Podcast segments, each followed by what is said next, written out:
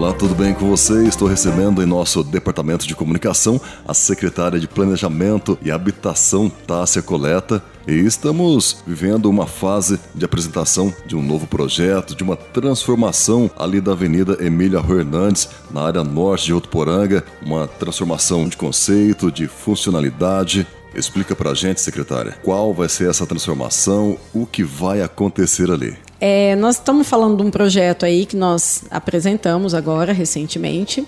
É como vocês viram, uma intervenção urbanística que nós estamos fazendo, visando a revitalização e a requalificação do espaço da Avenida Emília Hernandes. Nós estamos mantendo esse conceito, essa ideia de boulevard.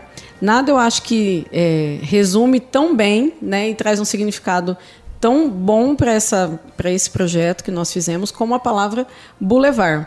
É, a gente diria que é um pré-nome, né? Boulevard Emília Rui Hernandes, onde a gente está agregando não só conceito, mas também ainda mais valor ao, ao local.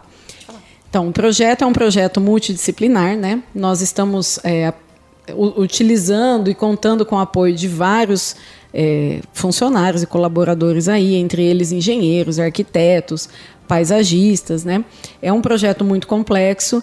O prefeito Jorge Seba nos ajudou muito com, com a, a experiência que ele tem em urbanismo, questão de mobilidade, de fluxo de trânsito, que nós estamos alterando algumas coisas, né? É uma novidade que a gente vem corrigindo, né? Alguns cruzamentos com rotatória, semáforo, parte de sinalização viária, acesso, nós estamos melhorando acesso para os bairros, né, principalmente o Parque das Nações ali, é, os cruzamentos, abertura de canteiro para sentido bairro. Estamos também trazendo melhorias com relação ao estacionamento, né? número de vagas na, na avenida. Nós estamos aumentando aí cerca de 50% a mais de vagas, tanto paralelas quanto 45 graus. Trazemos também de novidade um food park né? É, para a gente trazer ainda mais, agregar ainda mais pessoas ao local, porque hoje a avenida ela é um local de fluxo rápido, de trânsito rápido e acaba que a gente passa e não percebe às vezes um comércio, a gente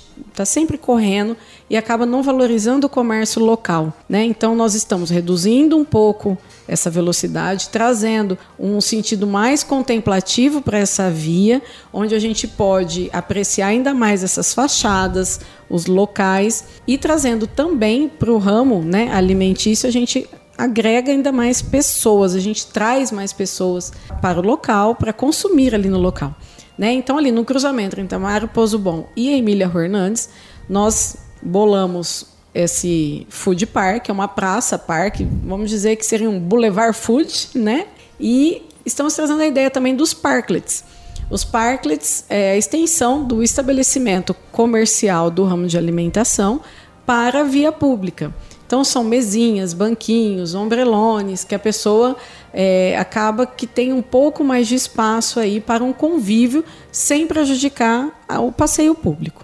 Tássia, fala pra gente como está a questão de verba, etapas de execução. É um projeto complexo e, vamos dizer assim, uma obra é, de custo elevado. Então, nós vamos, a gente não consegue iniciar e terminar a obra tudo de uma vez. O que é interessante a gente destacar que nós estamos organizando ela de tal forma e etapa que a gente prejudique o mínimo possível tanto o acesso a esses comércios quanto a via né, de fluxo. Então, como nós estamos é, nos organizando nessas etapas? Primeiro, nós vamos começar pelo canteiro central. Nós estamos alinhando o canteiro, já fizemos, estamos em processo licitatório dessa iluminação ornamental. Né, do, do canteiro central. Nós vamos seguir a padronização do final da avenida. Então, essa seria a nossa primeira etapa, essa parte de iluminação, que nós já temos esse recurso de um milhão e meio para que seja feito a iluminação, a ciclovia, que na verdade não é só ciclovia, é um espaço multiuso, tanto para caminhada quanto ciclovia. Nós temos alguns balizadores ali de iluminação que vocês puderam observar no projeto, que também já vai ser executado agora, tá? Com esse primeiro recurso. E esse primeiro recurso foi por intermédio de quem? Esse primeiro recurso ele é de parceria com o deputado Carlão Pignatari, ele vem né, recurso do Estado. Nós temos um milhão e meio, onde nós estamos investindo nessa primeira etapa de iluminação pública no canteiro central. Num segundo momento, nós temos aí mais um milhão e meio de recurso do deputado Fausto Pinato, onde nós vamos executar a galeria da Leonardo Comor, que é uma obra que, para a gente conseguir fazer as aberturas de canteiros, né, de vias ali, nós temos um problema de água que hoje corre superficial e ela é direcionada pela avenida. Num momento que a gente abre esse canteiro para a gente cruzar essas vias, a água vai correr né, em direção que nós não desejamos e para isso a gente precisa canalizar isso, essa galeria e resolver um problema que nós já temos ali de alagamento.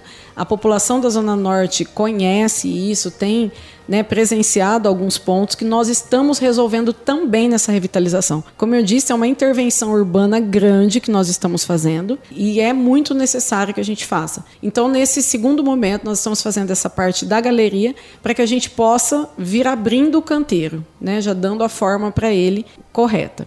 E aí depois nós temos um terceiro momento que nós vamos finalizar esse canteiro central, essas aberturas. É, nós temos algumas bocas de lobo no canteiro central e ramais que nós vamos ter que mudar por conta das faixas de pedestre. Então nesse terceiro momento vem a nossa terceira verba, que é do deputado Geninho, que é mais um milhão e meio. Tá? Que nós vamos investir no canteiro central, com guia, com essa modificação de boca de lobo, ramais, parte de estacionamento, nós já vamos fazer nesse momento, no terceiro momento. Aí agora a gente precisa conseguir verbas, né, num, num segundo momento aí, para que a gente trabalhe na parte do leito carroçável, né, do asfalto e também da calçada. Como nós mudamos a largura do passeio, estamos padronizando o passeio, a gente precisa remover postes, né, fiação. Então nós estamos optando por uma fiação mais clean, mais limpa, métodos mais modernos, né, onde essa, essa fiação ela é agrupada de forma que ela fique mais organizada e a gente precisa remover todos esses postes e trazer para o alinhamento correto. E depois a gente vem fazendo a parte de passeio, que aí eu acho que talvez é o, o momento que a gente tem que pensar melhor para a gente não, não causar nenhum tipo de transtorno. Bom, realmente isso tudo vai trazer uma grande transformação para aquela região norte. É, Tássia, qual que foi o principal objetivo para toda essa mudança? Nosso principal objetivo foi, lógico, a questão estética, né, para a gente agregar esse valor, mas o principal foi o aumento do número de vagas é uma reclamação recorrente ali, justamente por ser uma avenida de grande fluxo, muito movimento, a dificuldade no estacionamento. Então, nós estamos aumentando em cerca de 50% o número dessas vagas e a questão do conceito boulevard, que são amplas avenidas com um belo paisagismo, são avenidas arborizadas e projetos ordenados valorizando dessa forma o comércio local, os imóveis locais, agregando muito valor à Zona Norte, a toda ela. Bom, com toda certeza, não só a população que mora ali na região norte, mas toda a Votuporanga ansiosa para ver esse resultado, essa transformação da Avenida Emílio Arroio Hernanes. Para você que ficou com a gente, grande abraço e até uma próxima. Prefeitura de Votuporanga, conectada a você.